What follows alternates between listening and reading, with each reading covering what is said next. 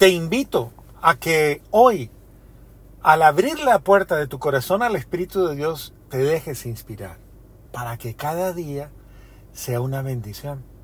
Créeme, no hagas tu día sin Dios. Es decir, mira, hay cosas que son urgentes y realmente urgentes. Y eso es lo que nos va a decir la segunda lectura de este domingo de 1 de Corintios 7 del 29 al 31. Creo que es supremamente importante.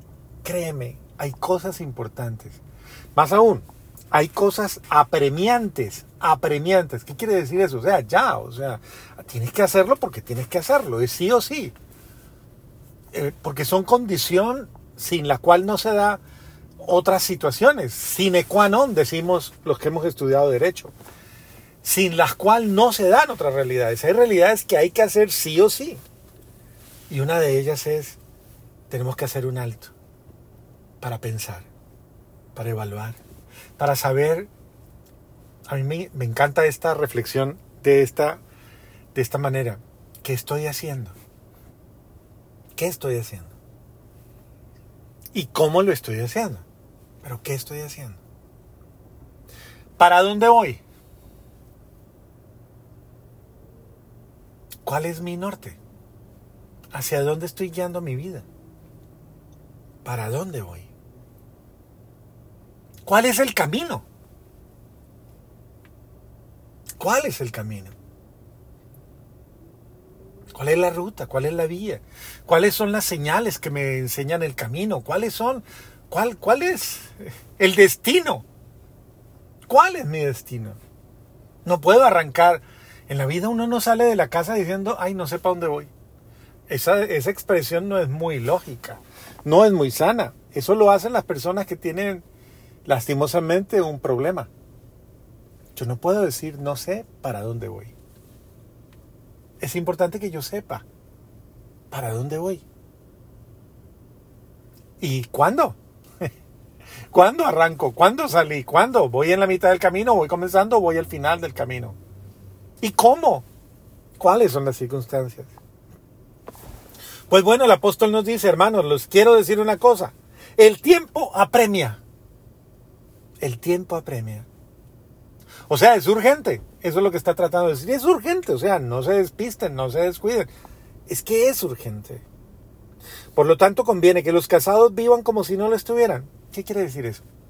No que dejen su matrimonio y la esencia de su matrimonio, sino que dejen de tomar la vida de una manera superficial o trivial. Dejen de tomar la vida de una manera inconsciente. Dejen de tomar la vida de una forma tal vez eh, permisiva. Dejen de tomar la vida de una manera tal vez eh, violenta, agresiva. Dejen de tomar la vida como si no se fueran a morir. Los que sufren como si no sufrieran. ¿Eso qué quiere decir? No, no se muera antes de tiempo. Es lo, es lo que le están diciendo. No se muera antes de tiempo. Porque lastimosamente, y eso es algo que nos pasa. Yo recuerdo, ayer una persona venía a contarme de la historia de su esposo y me dice, a mi esposo le dieron dos meses de vida, padre. Y después de dos meses de vida que los médicos le dictaminaron, vivió ocho años más. Sí, se lo llevó un cáncer, pero le dio ocho años más. Y esa persona me decía, lo admiré en su heroísmo, fue duro, fue fuerte, se sometió a, tratamientos, a tantas cosas que hizo, pero luchó. Así que no se murió el, el, día anterior, sino que al contrario, lo que hizo fue precisamente trabajar el día a día, luchar el día a día. ¿Y, cuántos nos, nos morimos antes de tiempo? ¿O cuántos lloramos antes de tiempo? ¿Cuántos nos negamos la alegría antes de tiempo? Tal vez, queridos hermanos y hermanas, debemos hacer que la vida rinda, hacer que la vida sea más próspera, hacer que cada instante sea más bello. No lamentarnos por, sino al contrario, vivirlo intensamente. No sé si mañana te volveré a ver, pero ¿qué importa? Ahora te estoy viendo, disfrutémoslo. Cuando yo viajaba tanto, duré 11 años viajando, cuando era superior de la comunidad eh, a la que pertenecí, a la que ayudé a fundar, de la Inmaculada Concepción, cuando estaba en esa época y me tocó de superior general, eh, salir de, Colombia, de una realidad en la que eh, la comunidad había perdido futuro, circunstancialmente se le habían cerrado las puertas, eh, y entonces el Señor me puso en el corazón, la iglesia es el mundo. Y el Señor me lleva a tocar las puertas de la iglesia en Roma.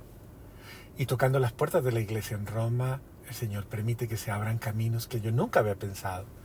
Se abrieron caminos en Francia, luego se abrieron caminos ya en Estados Unidos, se fortalecieron los caminos abiertos en República Dominicana y, e Italia, y luego Panamá, y luego Ecuador, y así sucesivamente.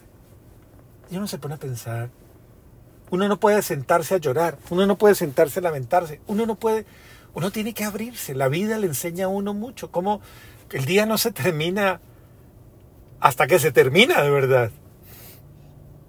Entonces, no llores antes de tiempo, o sea, pero trabaja cada día.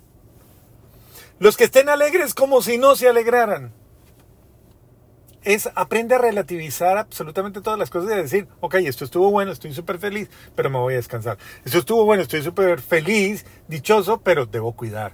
Debo cuidar mi hogar, debo cuidar mi casa, debo cuidar mis hijos. Todo está saliendo bien, pero a ver, no puedo bajar la guardia, pero tengo que estar atento, pero tengo que seguir, seguir, seguir. Dice que muchos que han llegado supuestamente a su meta se duermen en los laureles y lastimosamente ahí es donde pierden. ¿Qué te están tratando de decir? No te duermas.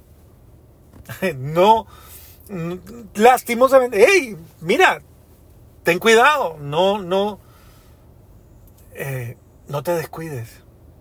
Acuérdate del dicho que dice, en mi patria sobre todo lo dicen en Colombia, camarón que se duerme termina en ceviche. Si se lo lleva la corriente, dicen otros. Termina en ceviche. Así que querido hermano, el Señor no quiere que tú pierdas nada. Los que compran como si no compraran. Los que disfrutan del mundo como si no lo disfrutaran. Porque este mundo que vemos es pasajero. Todas las realidades que damos por absolutas son pasajeras. Más aún yo te diría con cariño, dile a la realidad, esto pasará, esto va a pasar. Un día lo decía en la iglesia eh, explicándole a la gente, un marido malo pasa. y soltaron la risa todas las mujeres. Una esposa mala pasa. Un mal hogar pasa. Unos malos hijos pasa. Un mal negocio pasa. Una mala enfermedad pasa. Sí, pasó, padre, pero me mató. no te mató.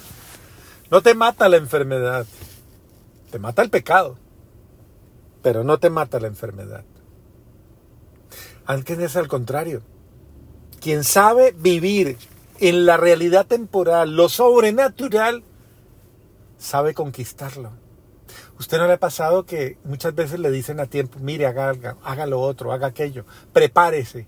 Oiga, eh, sea prudente, ahorre, sea prudente, ah, no gaste tanto, sea prudente, eh, cuide, sea prudente. No, no ha escuchado que le dicen, usted no ha escuchado, usted en la vida, en su momento no le dijeron, hombre, escriba el libro que quiere escribir, mire, haga el viaje que quiere hacer, mire, reúnase con sus hijos, mire, llame a quien debe llamar, haga el negocio que debe hacer. En la vida uno le mandan señales, le mandan signos, mire, aproveche, aproveche el tiempo, aproveche la oportunidad. Usted no será joven toda la vida, ni toda la vida tendrá oportunidades.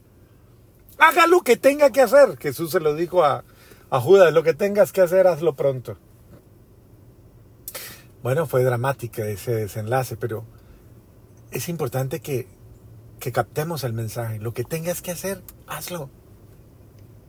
No pierdes el tiempo, este mundo pasa, la juventud pasa, el tiempo pasa, las oportunidades pasan, después no llores sobre la leche derramada, dice, no llores sobre por qué no lo hice, por qué no aproveché, por qué no lo dije, por qué no arranqué, por qué no. Estamos en el 2024, 15 días, lo que hayas que hacer, hazlo pronto, pronto.